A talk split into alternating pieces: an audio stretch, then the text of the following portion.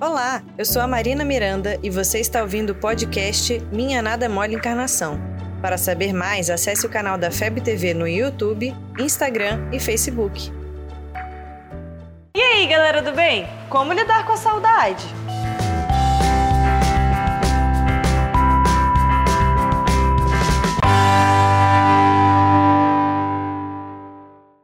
Saudade, com essa conotação, é uma palavra muito brasileira. Significa um pouco sentir a falta de alguém ou de algo, mas com um bocadinho de solidão. E provavelmente você tem esse sentimento em relação a alguma coisa. Seja de uma época que não volta mais, uma pessoa que está longe ou até desencarnou, saudade de casa, dos amigos, da escola.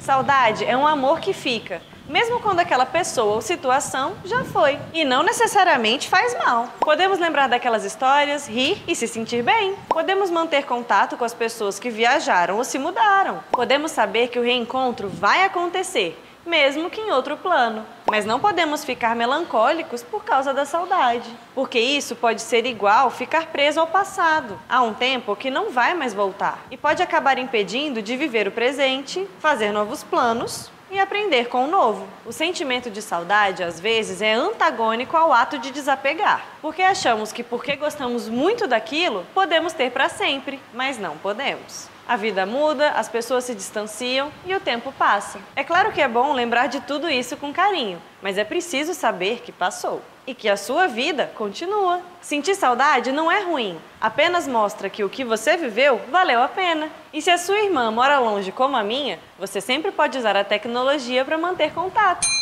e fingir que ela está pertinho de você. Mas devemos sempre estar abertos ao novo e atentos ao presente. Talvez, se a gente realmente aproveitar o agora, dar valor às pessoas que nos amam hoje, fazer as coisas de corpo e alma, quando elas se afastarem, seja por qual motivo for, a saudade não vai vir acompanhada de remorso ou arrependimento. E aí sim vai ser um sentimento gostoso de sentir.